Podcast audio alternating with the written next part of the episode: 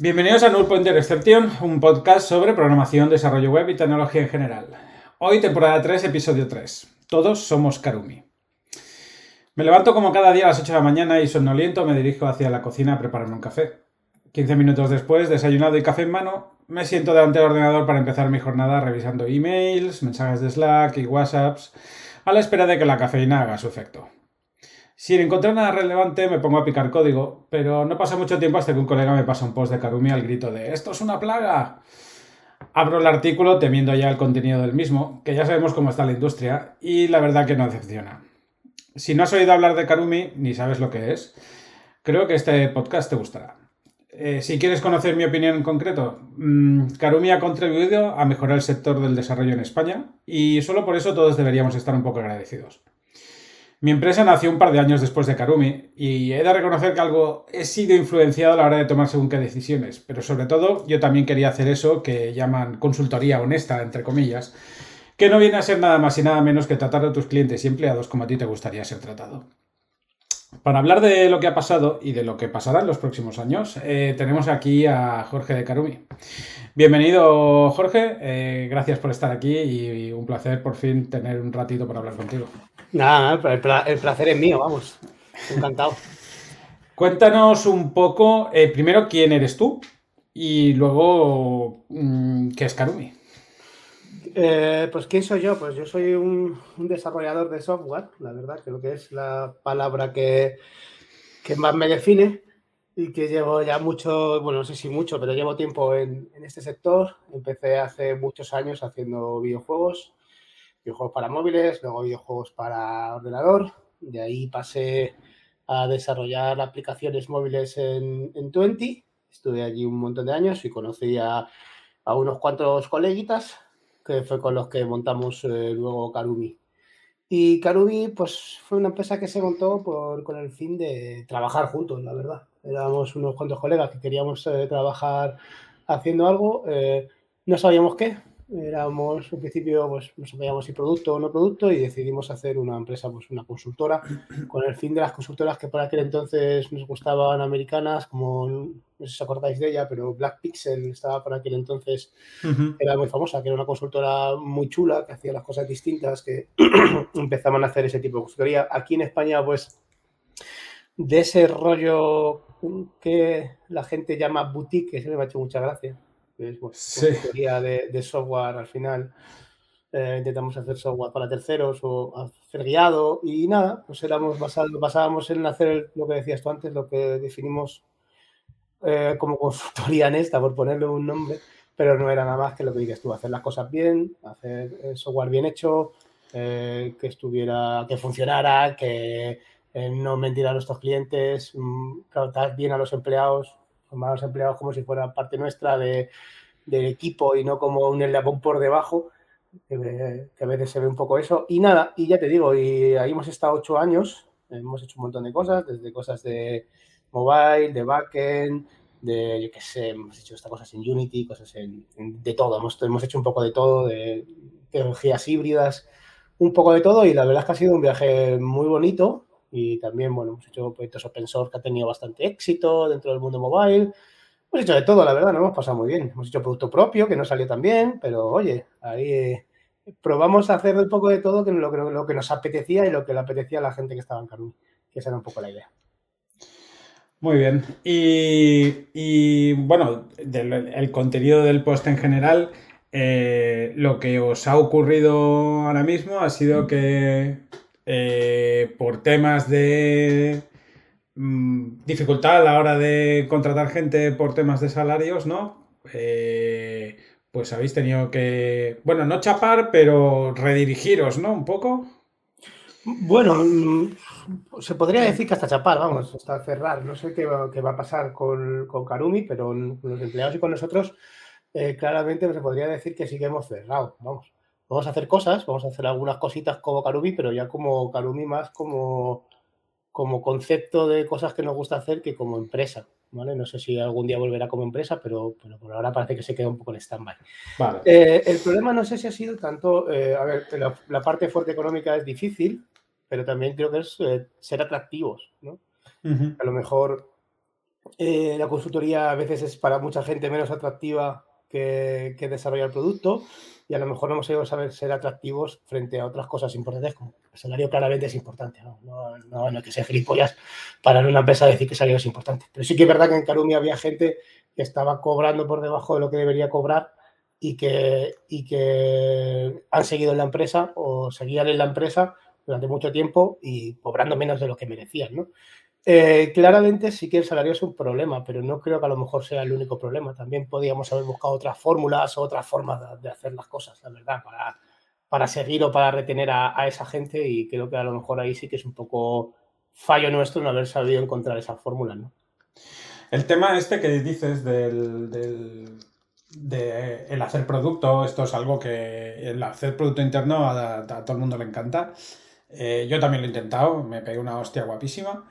Eh, eh, y sí que es verdad que da sensación de que es un poco la forma de, de, coger y decir, ah, pues ahora somos una empresa de producto, podemos trabajar para nosotros mismos en vez de depender para, para terceros y tal. Pero, pero bueno, mmm, también a veces haciendo consultoría y sobre todo consultoría a largo plazo y tal, eh, la sensación es que también estás haciendo producto al final. Sí. A ver, aquí hay varias cosas. Cuando hablábamos de producto, siempre era una forma de tener un, un, re, un remanente de dinero eh, que fuera como un, algo que nos dejara dinero a la, a la, vez de que siguiéramos trabajando para poder incrementar el income de la compañía. ¿Vale? A lo mejor no era tanto como virar Karumi a, a, una empresa solo de producto, que si hubiera ocurrido a lo mejor hubiera pasado. Y, y, aquí hay varios factores. Esta idea era más bien tener como pequeños productos, como igual que teníamos los trainings, productos que, que nos daban un remanente, que nos daban dinero para poder pues, subir los salarios, porque al final en consultoría lo que sí que es, lo que sí que pues, nosotros no hemos sabido hacer es incrementar, incrementar ese precio de consultoría para que, para que fuéramos, pudiéramos incrementar los salarios acorde con lo que nosotros queríamos o que nosotros creíamos que debían cobrar los empleados, ¿no? Y, y entonces por eso buscábamos esos productos. Lo que sí que creo, como decías tú, que hacer productos es difícil, es que cuando eres una... Esto lo hablaba más también mucho con, con Saleiva, eh, cuando eres una, una, empresa de consultoría, tu idea de, de, rentabilidad es muy corta, es gano dinero, con ese dinero crezco, reinvierto, eh, no, hay, no, hay, un concepto de, solo pérdidas y luego voy a conseguir beneficios a, más a futuro. ¿no? Nuestros, nuestros plazos en consultoría son muy cortos, son muy cortoplacistas. Es gano, cobro, pago, gano, cobro, pago. Mientras que una empresa de productos se fundamenta mucho en eh, consigo dinero, eh, invierto y luego tengo, recupero un valor.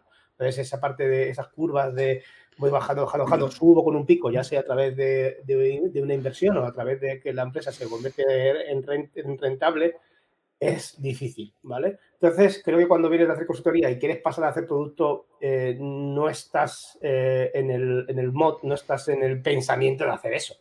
Y eso hace muy difícil. Y luego, que si eres técnico, eh, te interesa la técnica y cuando tienes empresa de producto, te hace falta gente que no sea técnica. Te hace falta unos patrones de gente que a lo mejor no tienes, como depende de lo que vendas o cómo lo vendas, si eres, por ejemplo, un B2B o, si vas a salir a otras empresas, a vender a otras empresas, a vender al mercado, te hace falta gente de ventas, te hace falta gente que sepa de vender, te hace falta gente, si vas, si tu interés es levantar una ronda, levantar dinero, te hace falta gente que sepa hacer eso, que sepa cómo se habla con un inversor, cómo se levanta una ronda, hace falta un montón de roles o, o que tú como, como CEO, como founder o como lo que sea, tener esos sombreros para ser capaz de hacerlo. Entonces, creo que muchas empresas de, de productos, eh, hay algunas que funcionan simplemente porque su producto es bueno y, y se pegan y salen, salen, eh, consiguen el éxito sin querer, pero otras muchas sí que es verdad que nosotros, por ejemplo, creo que fallamos, hablando en una charla media hora lo contaba, fallamos mucho en no saber, no saber vender un producto, no saber ir a gente a decirle, dedicar tiempo, a lo mejor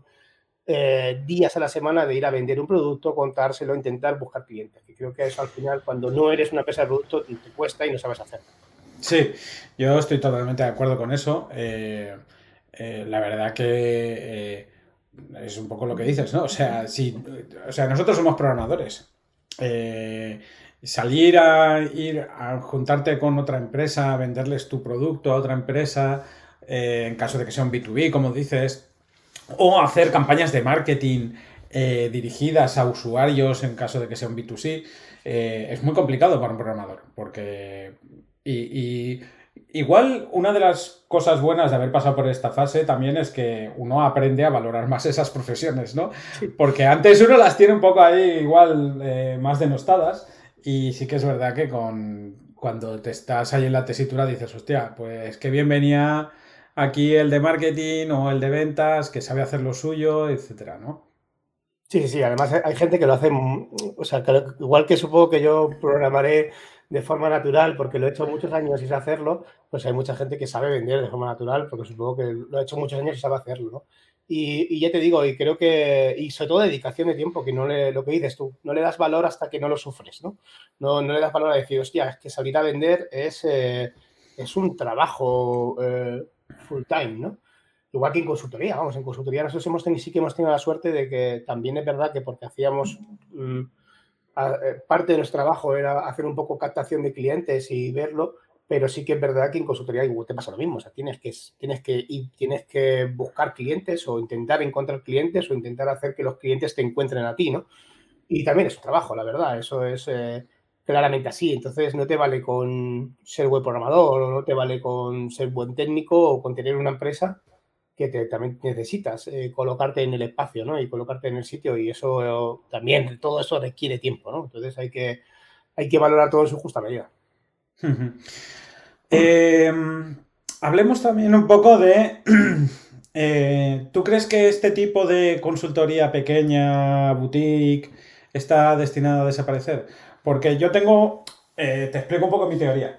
Yo creo que em, todo lo que es tienda física y tal cada vez está virando más online. Eh, esto, está haciendo también que muchas empresas se, se estén quitando, o sea, se estén quitando estas tiendas eh, físicas, algunas, para incorporar empleados eh, para hacer sus tiendas online. Y algunas contratan a gente eh, hay consultoras, como es eh, tu caso o el mío, pero otras tienen ya sus propios empleados dentro porque ya les sale más a cuenta.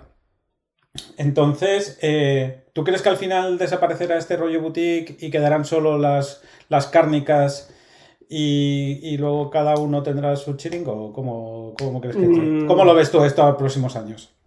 A ver, soy, soy malísimo, soy malísimo gurú, ¿vale? Yo, te, yo, ¿eh? soy el peor gurú del mundo, pero te puedo contar un poco cómo yo lo veo. Eh, sí que es verdad que no estoy de acuerdo que la tienda física eh, vaya a desaparecer. Lo que sí que estoy de acuerdo es que debemos buscar las experiencias, debemos buscar las experiencias acordes a lo que ofrecemos. O sea, una, por ejemplo, una tienda física, imagínate, estamos hablando de una tienda física de ropa, ¿vale? Pues la tienda física de ropa lo que más lo que más vive de la inmediatez. De decir, oye, mira, yo llego allí, me, tengo la capacidad de probarme la ropa, tengo la capacidad de ver cómo me queda, de ver cómo si me gusta y me la llevo y ya sé que me gusta y que lo que me llevo es lo que me gusta y puedo ver eh, un montón de ropa en muy poco tiempo, en un corto espacio de tiempo y me doy un paseo y luego además salgo, de, salgo de mi casa, ¿vale? No es algo que necesito. Entonces, la tienda esa ofrece una, una, ofrece una serie de cosas de, en, términos de tiempos, de, probar la ropa. Si tú compras una ropa en Zalando, te llega la ropa, te tienes que probar, no te gusta cómo te queda, la devuelves. Los procesos de comprar ropa, en vez de ser una hora, es mm, de días, semanas, ¿no? Hasta que te van, vuelve los envíos, depende de dónde ibas. Entonces, creo que lo que tenemos que hacer es, como empresas, eh, si, si, competimos en, en, un mercado ya más global, eh, y competimos eh, en, otros, en otros espectros, tenemos que ser, mm, tenemos que ser capaces de ser atractivos para nuestros clientes. ¿Qué va a pasar? Sí que creo que va a haber varios modelos. Va a haber, por ejemplo, va a haber modelos de, el otro día lo hablaba con un colega modelos que veo. Va a haber modelos, por ejemplo, de empresas como Boutique, que, se, que, ya, ya, ocurre, que formen parte de empresas más grandes. No me extrañaría que, eh, una, una consultora grande, no, lo sé, tenga un pequeño equipo de desarrollo de 30 20 personas que sean, que sean de forma independiente, que los tengan allí para, para eh, ser la boutique de ellos. Es como, oye, mira, seguís trabajando de manera independiente, yo no me meto en cómo trabajáis, os doy dinero y puedo cobrar muchísimo por vosotros. Os, os, mm, eh, digamos, os eh, evitáis tener que estar pagando nóminas, os evitáis tener que estar buscando clientes, sin embargo, los vamos a buscar vosotros y vosotros trabajáis en los proyectos tochos de la gente que requiera de vuestros servicios. Es un modelo que vamos a ver. Otro, pues, empresas basadas en, eh, en zonas locales.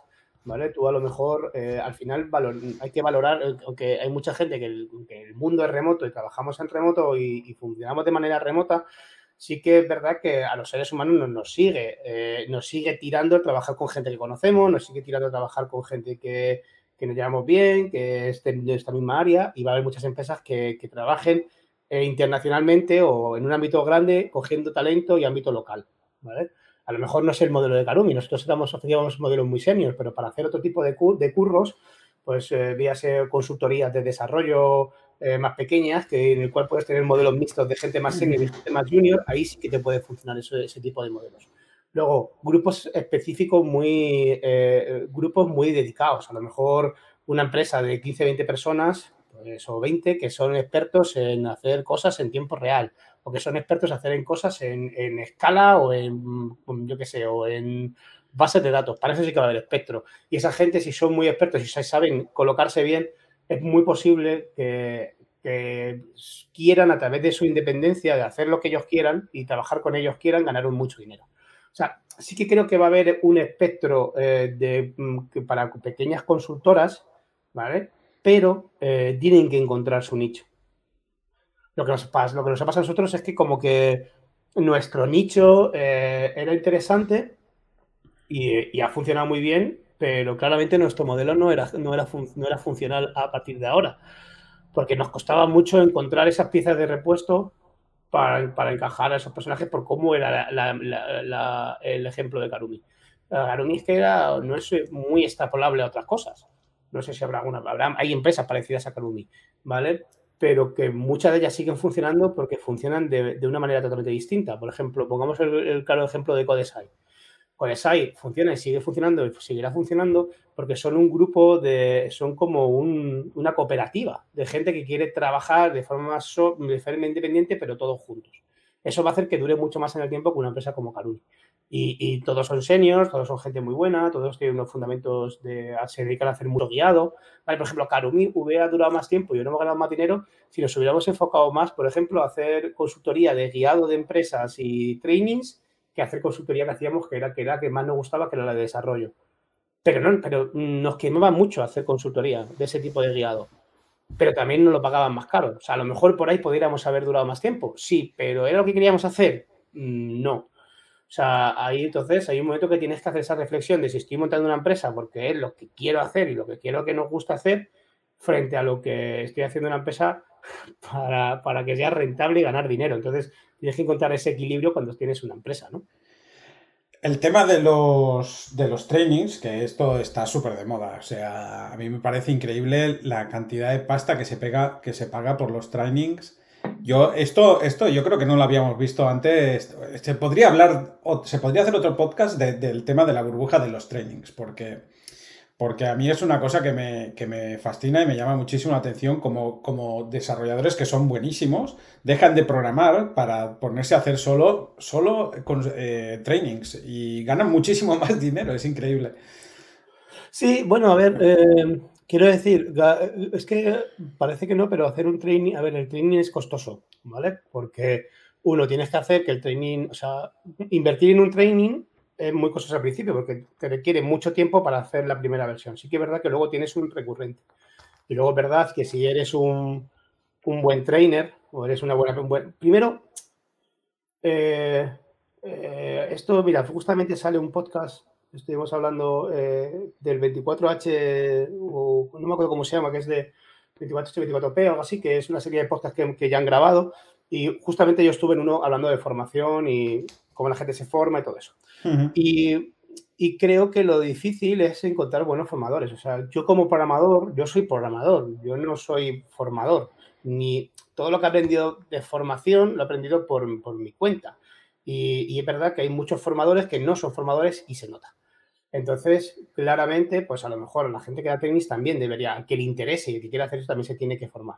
¿Qué pasa con el training? También es, un, es muy cansado. O sea, eh, dar, mm, o sea, te tiene que gustar mucho, porque estás repitiendo todo el rato lo mismo, ¿vale? Todo el rato lo mismo. Y además, piensa que los training buenos suelen ser caros porque esto es como, hostia, el fontanero que ha venido a arreglarme, que ha, hecho ha movido solamente un tornillo, me ha costado, me ha cobrado 150 horas, 150 pavos si solo ha movido un tornillo, ya, pero es que a lo mejor lleva 20 años de fontanero para saber qué tornillo tiene que hacer, ¿no? Entonces también esa experiencia de ese tipo, eh, yo qué sé, si Félix te da un curso, que te está dando casi una masterclass, porque es un tío que lleva no sé cuántos años dirigiendo equipos en un montón de sitios, normal que su curso sea caro. ¿Vale? Entonces, no sé si hay tanta burbuja, sino que, joder, si eh, no es lo mismo que te dé eh, una formación una persona que lleva dos años o que se ha leído mi, primer libro de Java a una persona que lleva pegándose 50 años con esto. Entonces, o 50 no creo, pero que lleva pegándose 10 años con esto. Entonces, eh, claramente no si una burbuja, sino que estás pagando a alguien que su tiempo es muy precioso. Entonces, bueno, eh, claramente, y luego que tú lo vas a recuperar. Cuando tú das un curso, estás intentando eh, pagar a alguien por una formación para luego aplicarla, ¿no? Entonces, al final, esa balanza de, cómo hacer esto, no sé si sea tanto burbuja, ¿no? A mí que las palabras burbuja nunca, nunca me han gustado, porque para mí una burbuja es cuando no hay un retorno, o sea, cuando hay algo que se basa, para mí, por ejemplo, que es una burbuja, me voy a meter en un jaleo, ¿vale? Las, eh, NFTs. ¿Vale? Todas estas cosas. Para, mí, es una burbuja, eso sí que puedo considerar una burbuja, porque no hay un retorno de lo que estoy, estoy haciendo. Estoy haciendo una especulación con algo, pero que claramente el único retorno es que esa persona que lo ha comprado por 20 lo quiera vender por 30. Y es, eh, no hay, es, todo se sostiene sobre la compraventa del mismo, del mismo bien. Pues ahí sí que puedo hablar de una burbuja. En este caso, pues si esa gente con ese, con ese conocimiento consiguen hacer un retorno por otro lado, pues mm, ya me cuesta un poco más de la burbuja, que a lo mejor la, hay, algún día petará y todos los que haremos en curro, no lo sé, porque te he dicho que soy malísimo gurú. Pero a día de hoy eh, veo que es como, hombre, pues aquí hay un, yo estoy, eh, o sea, si Stripe paga 300.000 pavos por una persona, es porque está ganando un montón de dinero y sigue dando positivo en su cuenta de beneficios. Entonces, las empresas que están pagando mucho y que siguen teniendo beneficios, quiere decir que, son rentables. Por lo cual, al ser rentable, no sé si hay tanta burbuja. Sí, sí. hablo de burbuja, eh, yo tampoco soy un gran creyente de, de este tema de la, burbuja, en, concreto de esta situación, porque yo ya lo he oído en varios lados y la gente lo ha ido comentando, que dicen que estamos en una situación similar a la de la burbuja de las .com, que todo esto va a petar. Yo no estoy de acuerdo para nada. Hmm. Yo creo que esto solo va a ir a, peor o a mejor. Eh, creo que los salarios van a seguir subiendo y creo que la consultoría va a seguir siendo aún cada vez más cara porque al final ahí lo que pasa es bastante claro y es que faltan developers. Y, estos trainings, yo creo que también una de las razones por las que ha subido mucho el precio es porque eh, eh, hay mucho bootcamp ahora de estos de nueve meses. A mí me han ofrecido hacer bootcamps varias veces. Yo, yo digo siempre que no, porque eh, como tú has dicho, eh, hay gente que le gusta hacer la formación, hay gente que no. Yo, yo fui siete años formador, nunca más. Ya no quiero hacer, no quiero hacer eso nunca más. Es un trabajo de la hostia. Eh, y a mí me gusta picar código más que, más que formar. Aunque lo haya hecho mucho. Y el, el asunto es que, eh, bueno, yo creo que esto, que, todos estos bootcamps y estos trainings vienen, vienen porque hay una demanda de desarrolladores que antes no había y, y, por algún lado tienen que salir. Entonces, obviamente, si la gente es un poco avispada, ven que los sueldos de los developers están subiendo, él es fontanero con 15 años de experiencia que gira un tornillito y dice, hostia, pues me voy a pasar a developer, me meto en un bootcamp eh, te cuento una experiencia de un amigo. Un amigo mío está montando ahora un equipo de 20 developers. Buena suerte con ello, amigo. Mm. Eh, desde, aquí te saludo.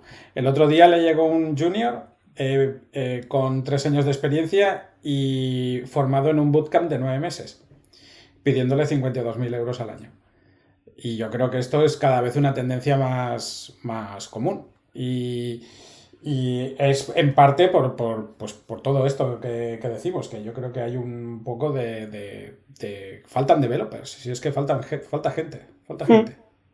A ver, eh, eh, en España lo vivimos bien. Ahí sí que es verdad que al final nos dimos el palo porque, porque hay eh, ahí sí que es verdad que no había gente que comprara, pero en España un palista o, un escayolista o un albañil eh, hace 15, 20 años cobraba una pasta, cobraba 2.000, 3.000 euros al mes. ¿Y por qué? Porque no había gente. Entonces, cuando no hay gente, pues la gente te va a pagar más. Es así de fácil. Entonces, eh, ahí también, ¿qué pasó? Pues que muchos chavales dejaban de estudiar para... fue el, tiempo de que menos ingresos hubo en la universidad. Así que las universidades se quedaron, se quedaron casi en negativo. ¿Por qué? Porque los chavales salían de, salían de este, no, habían, no tenían ni estudios, salían de con 16 años y una empresa les pagaba 1.500, 1.600 pavos por, por, por, de aprendiz de escayolista. ¿Qué pasa? Que, pues eso, pues es lo que está pasando ahora. Claramente, eh, ese chico que pide 52.000 por tres años, eh, no es que se quiera aprovechar de la situación, es que, es que es lo que hay. Es que es lo que hay, sí, sí. Es que es lo que hay. Y es lo que hay que ser conscientes de lo que pasa. O sea, que, la gente que llevamos más lo que tiene que saber hacer la empresa es mm, ver su rentabilidad. Es, ¿puedo ser rentable pagando esto a una persona? Eh, si no, ¿qué puedo hacer? ¿Qué alternativas tengo? Entonces, ¿qué es lo que tenemos que empezar a evaluar? Eh, ¿Qué ocurre? Que claro, que si tú estás intentando, eh, estás intentando jugar en un, en un mercado global eh, donde la gente tiene muchas alternativas, es muy difícil ser local. Es muy difícil. O sea, lo que decíamos antes, la tienda de barrio no puede competir con Amazon.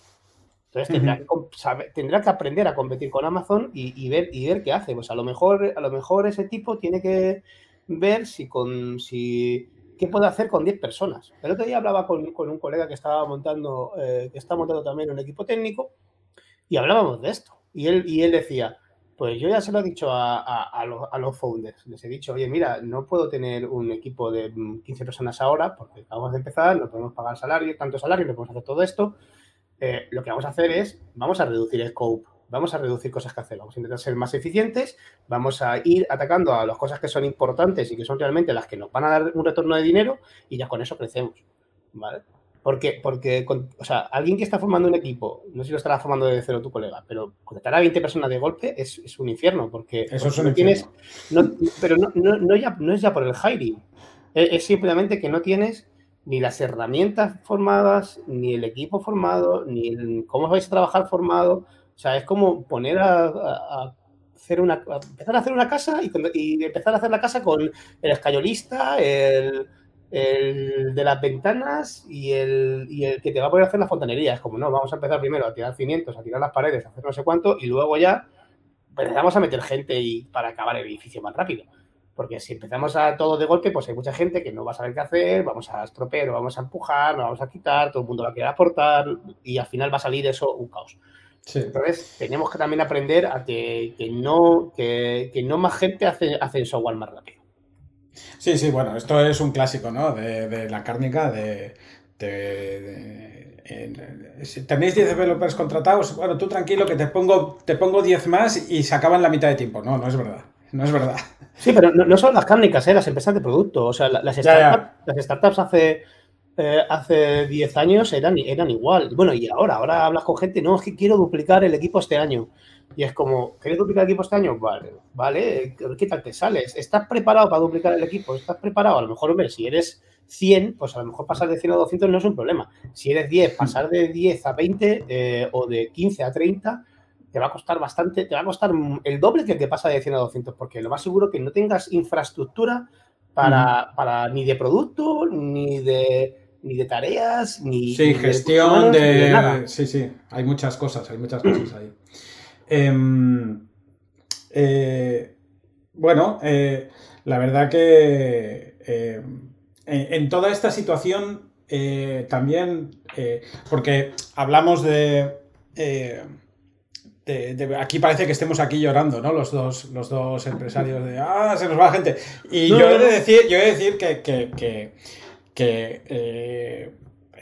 en mi opinión, esto es bueno para el sector. Yo creo que realmente es bueno para el sector. Eh, otra cosa es que mm, pues te, produzca a ti como, como, como el empresario, por decirlo de una manera, no me gusta nada esa palabra. Eh, te produzca cierta incertidumbre, ¿no? Pero yo creo que esto en general es, es bueno para el sector. Pero tú, ¿quién crees que está ganando más en esta situación actual? ¿Los empleados? ¿Las grandes empresas? ¿Las pequeñas? O... ¿Quién gana? Pues, hombre, claramente eh, eh, es bueno y espero que gane el empleado.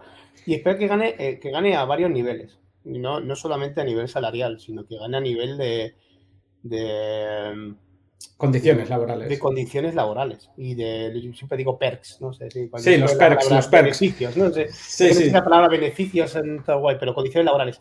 Y también que aprendamos de esto. Creo que es el, momento de que empezamos a, que empecemos a, a ver, eh, pues, eh, o, que, muchas de estos, que muchos de estos beneficios queden por escrito, ¿vale?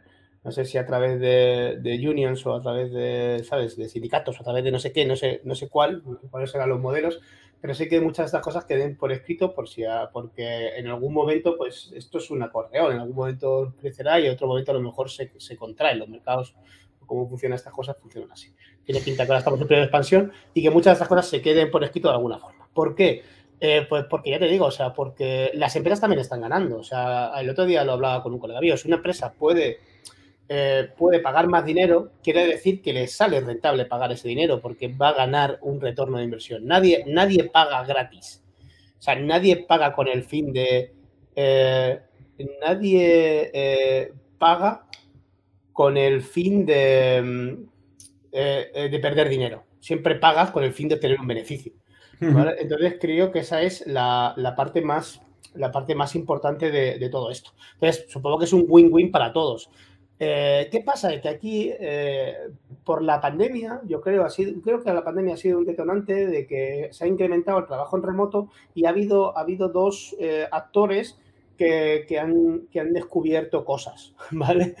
por un lado, el empleado ha descubierto que trabajar en remoto y trabajar desde su casa le permitía hacer cosas como, en algunos casos, ser capaz de conciliar mejor, simplemente a lo mejor por pérdida del tiempo de commute o porque podía aprovechar más su tiempo, también tenía sus problemas de que si tienes una familia, eh, eh, tener a tu hijo en casa no es conciliación laboral, ¿vale? Es un problema, ¿vale? Y, o, compartir el espacio, por ejemplo, la gente que tiene una habitación y tienes que trabajar desde el salón, tienes que compartir un espacio con tu pareja y los dos tienen meetings, también, es un, también es un, puede ser un problema.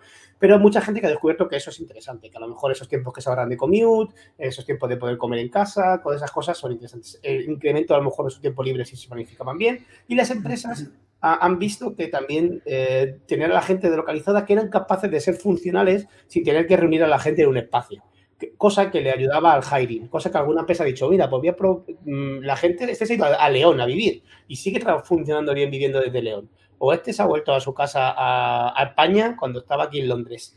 Hostia, sigue funcionando bien. Pues a lo, mejor eh, puedo mantener este modelo y me permite que mi hiring sea más laxo. Puedo contratar a gente en otros sitios y puedo ofrecer ser un full remote.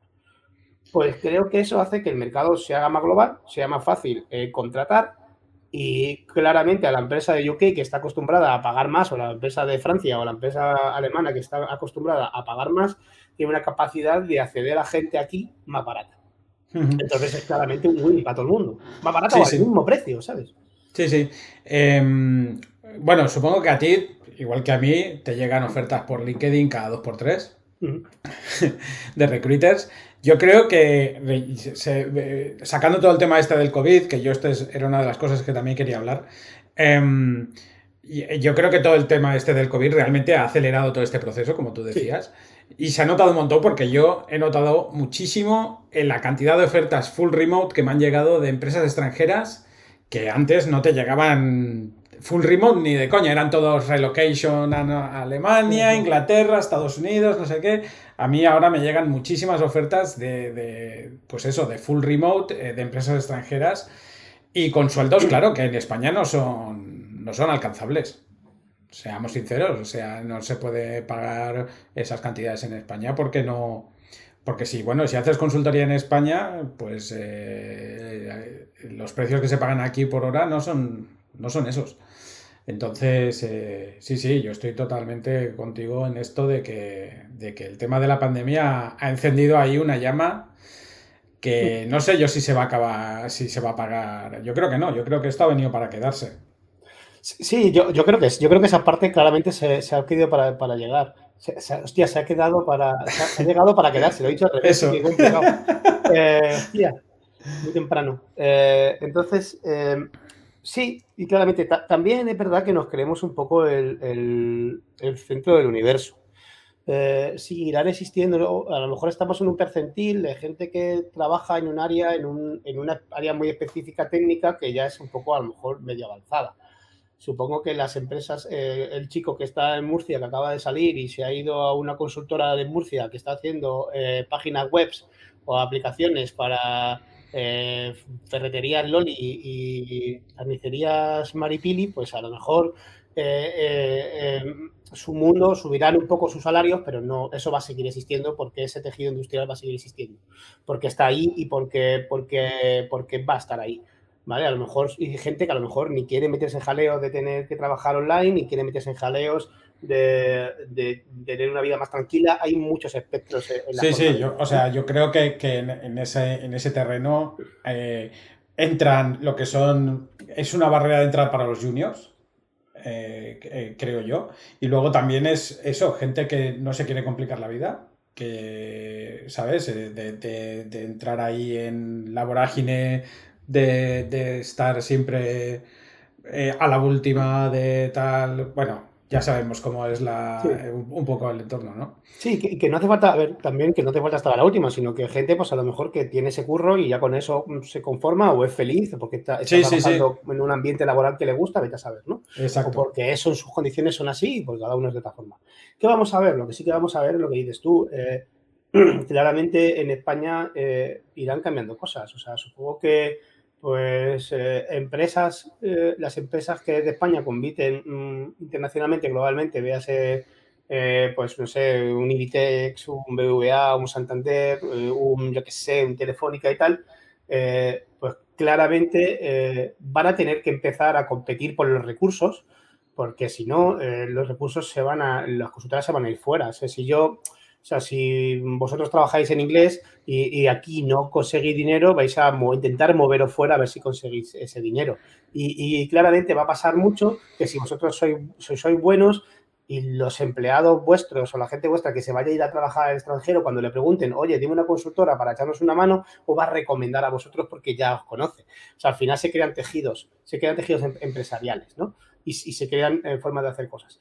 Y que, y que luego... Em, eh, o sea, eh, yo espero que todo se globalice un poco más. Eh, y, ya se, ya se va globalizando. Cuando yo, cuando yo fundé Karumi hace ocho años, nosotros montamos la empresa, desde el principio fue full remote. Y lo hacíamos porque, porque habíamos, por entonces había muy poquitas. Estaba, bueno, había muy poquitas. Había ya empresas full remote, pero me parece que empezaba Unity a, a ser full remote. estaba Basecamp, y que porque entonces no se llamaba Basecamp, ¿no? Tenían otro nombre. Y sí, puede ser. Y se, bueno, y había, había cuatro o cinco, ¿vale? Eh, que fue la que nosotros miramos cómo funcionaban y hablábamos un poco con ellas para ver cómo, cómo funcionaban. Eh, ¿Qué pasaba? Pues que la gente, yo recuerdo la gente que salía de Twenty, eh, para aquel entonces, muchos iban afuera, y era lo que tú decías. Era como, ostras, me tengo que ir a Estocolmo, me tengo que ir a Estados Unidos, me tengo que ir a Londres. Y, pero claro, la gente que, que no quería hacerlo o que no tenía eh, o que tenía un arraigo cultural o un arraigo familiar, o sea, pues mm, a lo mejor tu mujer no se quiere ir o tu novio o tu pareja no se quiere ir a, Londres. ¿sabes? Y que cada uno tiene sus eh, situaciones familiares, personales, etcétera. Entonces, eh, antes era la, casi que lo que decías tú, era el 80% de las oportunidades eran esas. Era irte fuera, encontrar una empresa que fuera remoto era difícil. Pues claramente esa gente pues se quedaba en España cobrando mucho pero en comparación con lo que cobraban los otros fuera, cobrando poco. Entonces, ahora mucha de esa gente está diciendo, vale, pues yo sé inglés, no me da miedo trabajar en remoto, me voy a ir a esas empresas que cobrando mucho porque han abierto las puertas y, también necesitan gente. Entonces, claramente eso es lo que estamos viviendo ahora y es lo que vamos, nos toca vivir en los próximos años. Pero aquí hay que, hay que todos eh, intentar jugar en ese mercado e intentar ver cómo lo hacemos. ¿vale? Y que ya te digo que no todo es el dinero, que a lo mejor mucha gente cobrando un 30% menos se queda en una empresa porque eh, todo el mundo habla el castellano, ¿vale? o, en una empresa, em, o en esto, en... Eh, o en, joder, te lo diré, o, encontrar modelos de trabajo de 35 horas, eh, mm, trabajar cuatro días a la semana. Eh, dar... Esto es lo que estamos haciendo nosotros, de hecho. Estamos haciendo jornadas de cuatro días, 36 horas a la semana, porque, porque bueno, son perks. Son perks, no puedes competir contra ciertos salarios, pero puedes competir de esta manera. Sí. Es que mm, yo, mm, mucha gente en Karumi eh, decía, es que cobrando un 30%, menos me quedo aquí, porque estoy, porque, porque estoy feliz. Sí, porque estoy feliz, porque se te valora, porque haces lo que quieres, porque... Y, también ser transparente. Nosotros éramos muy transparentes de decir, mira chicos, os queremos subir el sueldo. Pero tenemos antes que poder eh, ganar más para poder subir el sueldo y estamos trabajando para ver cómo ganamos más. ¿Vale? El momento que no lo vamos a hacer, pues cerraremos, que, ha sido un poco el, final, ¿no? Pero la idea era un poco esa, era, es un poco de ser transparente, que la gente no piense oye, es que este cabrón se está comprando, este cabrón tiene un Porsche y un chale en la playa y a mí me paga 800 euros, ¿sabes? Y me pide trabajar 50 mm, horas. Sí. Pero es que lo vemos a todos los niveles. Es que, es que, es que noticias, la noticia está de no se encuentran camareros. bueno, no se encuentran camareros, no, camareros hay, lo que no quieres es pagar, cabrón. Claro. Es que estamos en esa, es que, joder, tendrás que buscarte tú cuál es tu modelo para, para, que, sea, para que sea rentable tu negocio. En fin, tío. Eh, eh, hablando de lo que estabas hablando ahora, eh, ¿vosotros creéis que habiendo hecho cosas diferentes al principio estaríais ahora en otra situación? Mm. igual haber hecho cosas diferentes al principio también hubiese sido un poco ir contra vuestros principios, ¿no? Que al final es lo más importante probablemente. eso, mira, a lo mejor lo único que hemos podido hacer más es, eh, que a lo mejor es simplemente una cuestión de, ha sido una cuestión de, ganas. Creo que en algún, en algún momento del camino, que fue cuando empezamos a hacerlo, tendríamos que habernos em, enfocado mucho más en el, eh, en, el, mercado internacional, a lo mejor de otra forma. ¿vale? Nosotros sí que es verdad que hemos tenido muchos clientes internacionales, muchos clientes, hemos trabajado para muchas empresas de, de UK o de, o de Estados Unidos, pero sí que es verdad que tendríamos que haber intentado eh, dar el un saltito más allí. Haber intentado meter la cabeza en, en, una, eh, en una empresa de allí de calidad. Eh, o no de calidad, pues hemos trabajado con empresas de calidad, pero intentar subir las tarifas allí que hubiera sido más fácil que seguir subiéndolas aquí. ¿vale? Em, el, el, problema, creo que en muchas de estas empresas el problema es el volumen, que sí que es verdad que las empresas... Mm, que te pueden pagar más en Estados Unidos o en, o en UK, que sobre todo yo creo que son los dos mercados que más van a pagar, ¿vale? Eh, te van a pedir que tengas una respuesta de incremento del volumen de gente muy grande. Y nosotros mm, teníamos un crecimiento orgánico muy pequeño, simplemente como eran, por cómo éramos nosotros. A lo mejor podríamos haber ido a un modelo de 20 personas, con un modelo donde íbamos teniendo juniors eh, donde íbamos teniendo, dice 20, dice 15 o algo así, un modelo siguiendo, siguiendo siendo pequeño, donde podíamos tener un, modelo con más juniors, con, algunos juniors y algunos seniors para que esos, para que esos juniors fueran creciendo con los equipos, ¿vale? Que nosotros por nuestro modelo era algo que, que, que, nos costaba mucho. A lo mejor podíamos tener un junior porque, porque hacíamos mucha formación con él y entonces a lo mejor sí que hubiera sido algo más sostenible en el tiempo. Pero sí que hay una problemática que David y yo, que éramos un poco los, los founders, eh, empezábamos a hacer trabajo de gestión y no queríamos hacerlo, no era algo que nos encantara. David un poco más, pero tampoco era algo que nos apasionara, no queríamos dejar de programar. Entonces, habría que haber contratado a alguien para que hiciera ese, trabajo de, de engineer manager.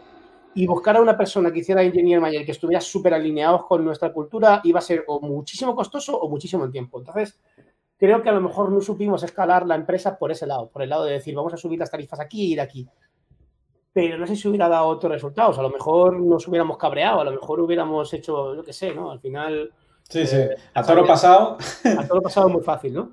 Sí. Mm, sí que es verdad que no estoy eh, descontento con ninguna de las. Eh, con ninguna de las situaciones que nos hemos encontrado, las decisiones que hemos tomado. Siempre hemos hecho lo que creíamos que teníamos que hacer. Siempre hemos sido como, eh, vamos a hacer esto, aunque nos perjudicara. Muchas veces hemos hecho cosas que nos perjudicaba a la vida a mí a nivel empresarial, pero que era como, mira, tío, yo lo que quiero, prefiero perder X dinero y irme a mi casa, irme a la cama y, decir, joder, vale, ya está, soy, estoy feliz, he hecho lo correcto. He perdido dinero, pero he hecho lo correcto. No, no tengo problema, ¿no? No tengo ningún, ningún problema y, y, nadie el día de mañana va a decirme que yo he hecho esto mal, ¿sabes? Eso lo valoraba muchísimo. Eh, eso, eso yo creo que al final es, es eh, lo más importante, que uno esté feliz haciendo lo que hace, porque, joder, se trabajan muchas horas y como para estar cabreado, ¿sabes? En el curro. Eh, bueno, eh, yo creo que ha sido una charla súper interesante. ¿Quieres añadir algo más? ¿Saludar a tu madre o...? no, no, decir que, a ver, que, que, que, hay un futuro guay por delante. O sea, creo que, creo que Creo que mm, lo de Karumi eh, no creo que sea ningún indicador de nada, simplemente es una decisión eh, basada en nuestra situación y en nuestras características y prioridades y que estoy seguro que donde nosotros fallamos vendrá alguien y lo hará mejor, porque tendrá el conocimiento que nosotros no teníamos. Y, y, que, y que, nada, y que, creo que sí que tenemos que pensar en cambiar nuestro mindset de un ámbito a un ámbito más global y, es problema del empresario ser, ser, eh, ser solvente. Y eh, tendrá que ser él, eh, en vez de llorar y rasgarse las vestiduras y decir, es que se está pagando mucho. Es decir, mm, vale, ¿por qué se está pagando mucho? Vale, ¿qué puedo hacer yo para adaptarme a este mercado? y, ya está. Y, y, es que es así. Es que si otra empresa puede pagar mucho, pues tú tienes que ver por qué tú no puedes pagar ese dinero y ver, qué soluciones tienes para hacerlo y si te interesa hacerlo, a lo mejor te interesa, a lo mejor te interesa más cambiar tu modelo de negocio y decir, pues mira, voy a pagar poco, pero me voy a coger a gente que quiera aprender o vete a saber, ¿no? O sea, hay, muchas fórmulas que se puede aplicar, ¿no? Siempre eh, sin ser un hijo de puta, vamos, eso ya... sí, sí, que de esos hay muchos. Pues nada, Jorge, eh, muchas gracias eh, por la charla, por el tiempo que te he robado de tu nada, preciosa eh, y nada, soy un, ahora soy un parado, ahora tengo tiempo, otra cosa, ¿no? Pues ahora de aquí termino, me voy a ver, me voy a ver una obra, me voy a echar de comer a las palomas esas cosas. Ahí, ahí, ahí, a ser yesista. pues nada, eh, lo dicho, muchas gracias por todo y espero que hayas estado a gusto. y, y nada, eh, espero que le haya gustado mucho a todo el mundo que lo escuche, que no es mucha gente, porque tampoco es que me escuche mucha gente, pero yo lo hago esto porque me mola hablar con la gente, ¿sabes? Y ya está, nada más. Eh, un saludo. Nada, a ti, a ti un placer y nada, y seguro que, que te escucha mucha gente y poco a poco más. ya me gustaría, pero no. Venga, chao. Venga, chao.